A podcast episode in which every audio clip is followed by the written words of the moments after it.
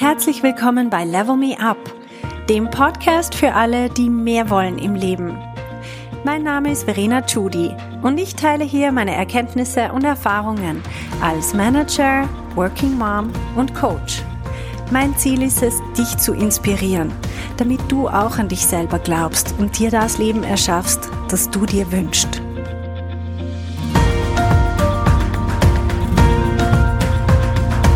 Hallo meine Lieben, Heute möchte ich euch einen Prozess mitgeben, also eine Methode, mit der ihr eure eigene Lernkurve unglaublich steigern könnt. Und zwar könnt ihr mit der Methode alle Fähigkeiten, die ihr aufbauen möchtet, innerhalb kürzester Zeit perfektionieren. Und zwar geht es um eine Methode, die sich Evaluierung nennt.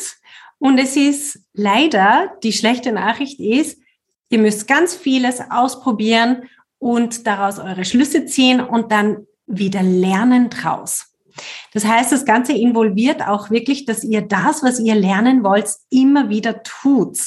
Aber was ich beobachte im Alltag ist, dass die Leute schlicht und einfach die gleichen Fehler immer wieder machen, beziehungsweise auch Lernsituationen vermeiden. Das heißt, sie probieren es nicht einmal aus, aus Angst zu scheitern. Und was wir heute lernen, ist genau das Gegenteil. Was wir machen, was ich euch empfehle, ist, dass ihr das, was ihr lernen möchtet, immer wieder macht. Und dazwischen baut ihr diesen, genau diesen Schritt ein, den ich euch heute zeige. Das ist diese Evaluierung. Das funktioniert ganz einfach. Ihr stellt euch dazu drei Fragen, ganz einfache Fragen. Und zwar ist die erste Frage, was hat geklappt? Es ist so wichtig, dass wir uns als allererstes Mal zu allem gratulieren, was geklappt hat. Weil wozu unser menschliches Hirn tendiert, ist, dass wir sagen, das war alles ein Blödsinn, es hat nicht hingehauen, drum ist alles, also 100 Prozent schlecht gewesen. Und wir springen sofort zu all dem, was schlecht gewesen ist und kritisieren uns selber dafür und glauben, deswegen geht's nie und so weiter. Das kennen wir, das ist, was unser menschliches Gehirn recht gut kann. Das heißt, mit diesem Prozess zwingen wir uns zuerst mal, alles anzuschauen, was funktioniert hat. Und was dabei passiert, ist, dass wir aus diesem Alles- oder Nichts-Denken rauskommen.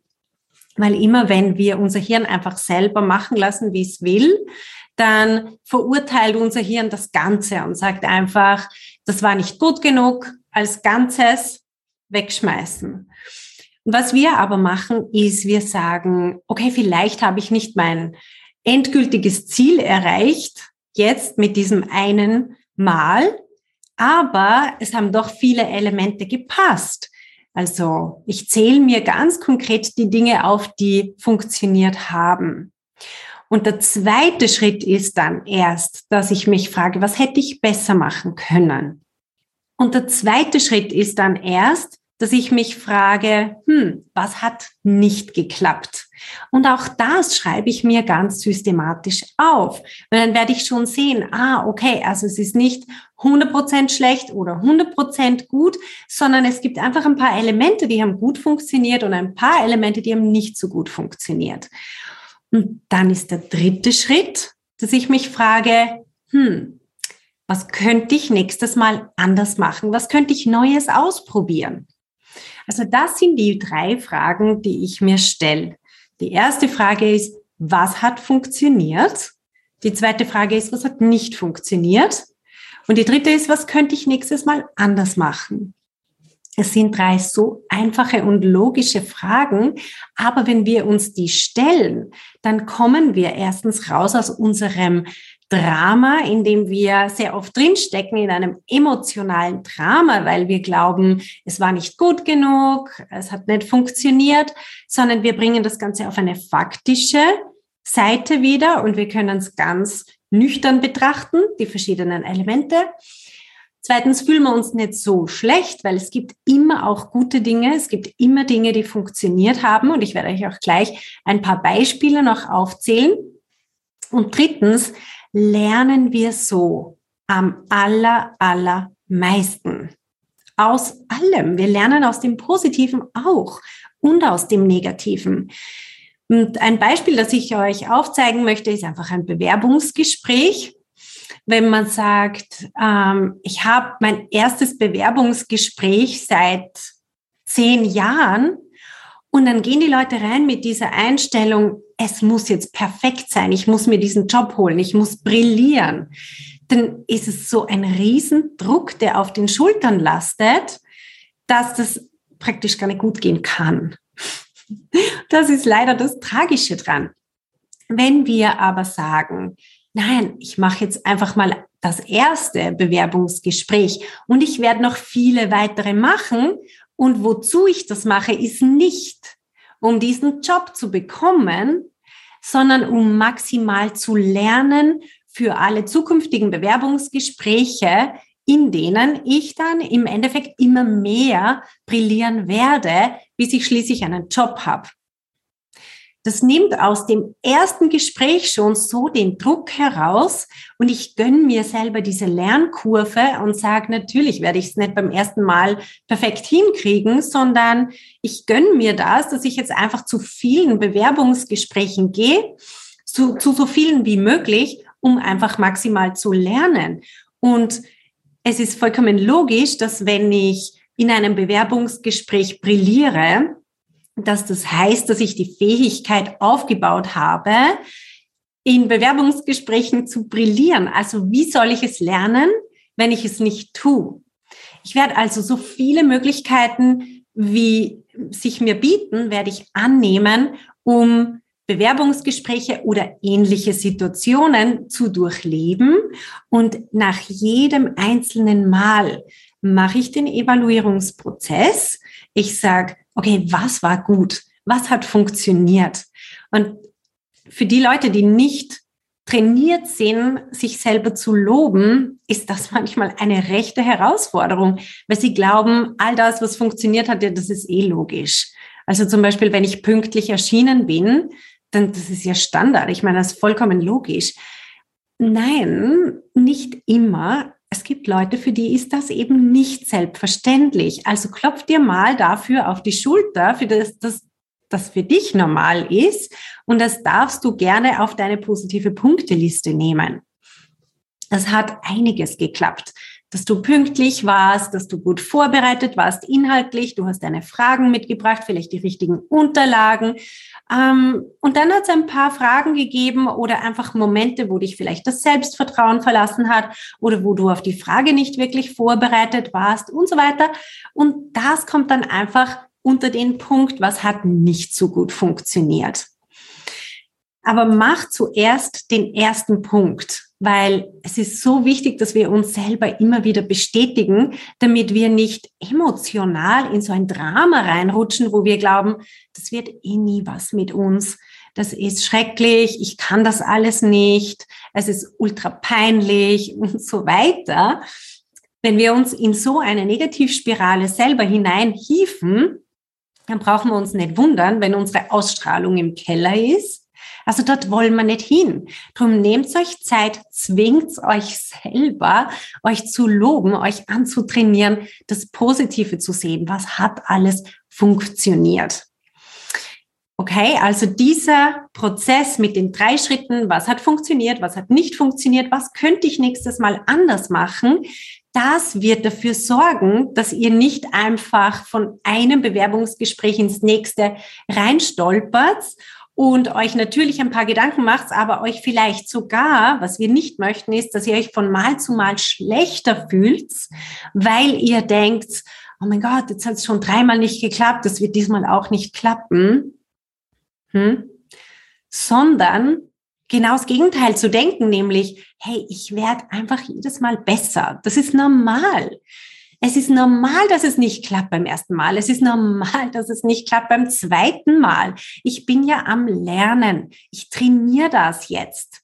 Ich versuche auch nicht von Couch Potato zu Marathonläuferin zu werden, sondern ich probiere zuerst einmal ein paar Spaziergänge und dann laufe ich mal ein bisschen eine kleine Runde und irgendwann laufe ich dann den Marathon, für den ich vielleicht eine Medaille bekomme. Also gönnt euch selber diese Lernkurve.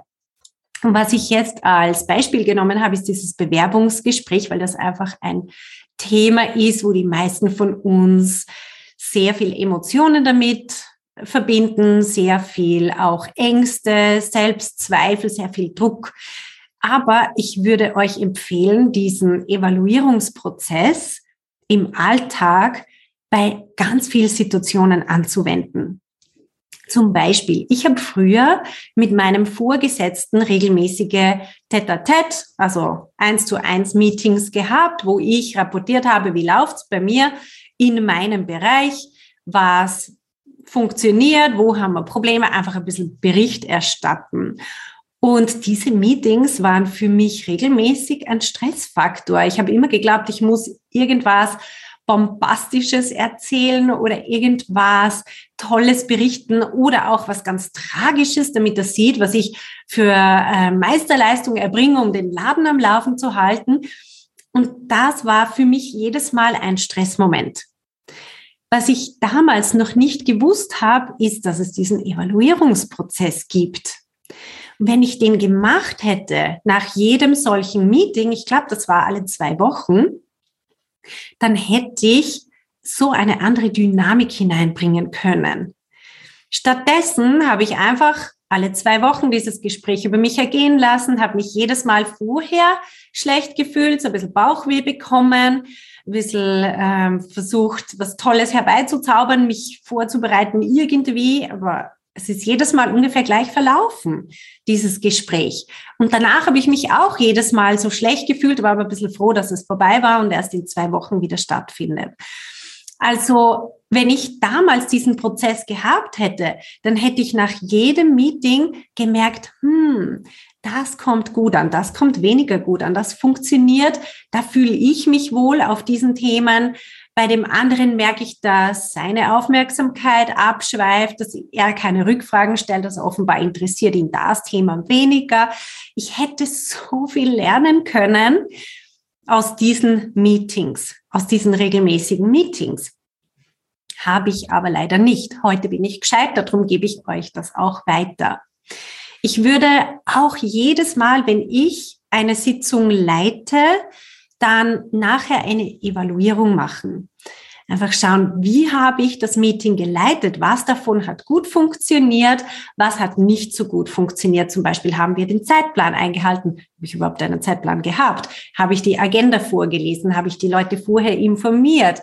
Sind die Leute gekommen oder haben die Hälfte von den Leuten das Meeting ausfallen lassen? Das sind alles so Dinge, wo man schauen kann, hm, was hat wirklich funktioniert und was nicht. Und das Coole an diesem Prozess ist, dass wir nicht in diese emotionale Negativspirale reinkommen, wo wir glauben, es ist alles wegen uns, weil wir halt das nicht gut genug können oder weil wir nicht gut genug sind und weil wir als Person diese, vielleicht diesen Respekt nicht ausstrahlen oder weil uns die nicht ernst nehmen, weil uns die nicht mögen und so weiter. Das bringt uns null weiter. Es bringt uns eben nur in diese emotionale Negativspirale, wo wir uns nächstes Mal erst recht nicht trauen, anständig durch das Meeting zu führen, die Leute zusammenzutrommeln und zu sagen, hey, jetzt aber wirklich, ich brauche dich bei dem Meeting. Das führt dazu im Gegenteil, dass, dass wir halt unser ganzes Selbstvertrauen uns selber untergraben und uns dann schon immer weniger trauen, so selbstbewusst aufzutreten, was dann zu genau dem führt, was wir befürchten. Und wir bestätigen uns damit dann nur mehr selber, dass wir ja recht gehabt haben mit unseren Befürchtungen. Also dort wollen wir nicht hingehen. Wir wollen das Ganze von einer sehr nüchternen, faktischen Seite her anschauen und nicht ins emotionale Drama abstürzen, sondern einfach ganz konkret schauen, das sind die Dinge, die kann man machen, die funktioniert haben, die möchte ich gerne in Zukunft übernehmen. Das sind die Dinge, die haben diesmal nicht so gut, gut funktioniert, wo kann es dran gelegen sein? Und das wären ein paar Ideen fürs nächste Mal. Nächstes Mal testen wir die aus. Das heißt, ich fokussiere auf meine eigene Lernkurve, anstatt dass ich diese Dinge auf mich als Person beziehe und sage, einfach mit mir stimmt was nicht. Dort wollen wir nicht hin. sondern wir lenken unsere Gedanken ganz bewusst auf unsere Lernkurve und sagen, hm, ist ja logisch, dass ich noch nicht eben zum Beispiel den Marathon laufen kann, wenn ich gerade erst anfange mit dem Ganzen oder wenn ich es noch nie gemacht habe in meinem Leben oder noch nie so systematisch gemacht habe. Aber dieser Prozess gibt unglaublich Hoffnung, um zu sagen, hm, angenommen, ich mache das jetzt, einfach mit den Meetings, die ich habe, mache ich das jetzt einfach mal 15 Mal. Stell dir vor, wie viel lernst du. Entweder, wenn du 15 Meetings hast und dir nicht diesen Evaluierungsprozess danach immer durchnimmst, oder wenn du 15 Meetings hast und jedes Mal den Evaluierungsprozess danach machst, was ist der Unterschied in deiner eigenen Lernkurve? Wenn du dir das überlegst, dann wirst du sagen, hey, eigentlich, verdammt, ich habe in der Vergangenheit so viele Learnings einfach verstreichen lassen, weil ich sie nicht gesammelt habe. Ich stelle mir manchmal diese Learnings vor, wie so Früchte, die am Boden liegen. Man kann sich die einfach einsammeln und holen und mitnehmen oder man lässt sie einfach liegen und das ist unglaublich schade. Drum, plant euch nach jedem von euren wichtigen Momenten, was auch immer das ist. Das kann ein einfaches Meeting sein, das kann ein Bewerbungsgespräch oder was auch immer sein. Aber plant euch danach von vornherein Zeit ein für diesen Evaluierungsprozess. Ihr werdet so vieles davon mitnehmen und so viel lernen. Das war mein Tipp für heute. Ich wünsche euch ganz, ganz viel Erfolg damit und bis nächste Woche. Ciao. Hey. Wenn du eine effektive Veränderung in deinem Leben wünschst, dann musst du vom Zuhören ins Tun kommen. In meinem Coaching-Programm Level Me Up gebe ich dir praktische Tools und Tipps, damit du genau das erreichst, was du dir wünschst. Schau auf verenachudi.com slash coaching und werd auch eine von den Frauen, die die Welt verändern.